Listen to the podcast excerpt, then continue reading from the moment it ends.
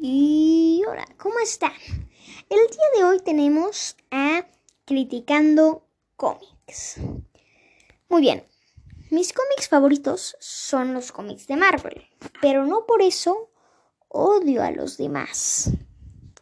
Y hoy vengo a darles una crítica. Bueno, para empezar, los cómics de DC. Ok, tengo que decir mucho sobre esto. Primero, los cómics de DC sí me gustan, pero algo que no me gusta mucho son sus historias.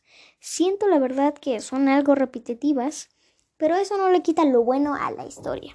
También algunos de sus cómics deben de estar clasificados para una edad más alta, ya que hay muchos cómics de DC muy sádicos, muy sangrientos. Y aunque sean dibujitos, no importa, son muy sangrientos. Por ejemplo, hay uno en el, en el Guasón se corta la cara con un cuchillo o no sé qué, se corta la cara y se la pega como máscara, pero madre mía, qué sádico. ¿eh? Y pues eso es muy sangriento para los niños. Ok, ahora los cómics de niños. Ok, para empezar a estos cómics les doy de, clasificación, de calificación un cero. O sea, ¿Qué demonios con estos cómics?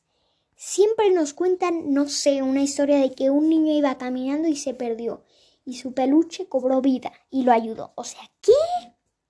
Odio a estos cómics.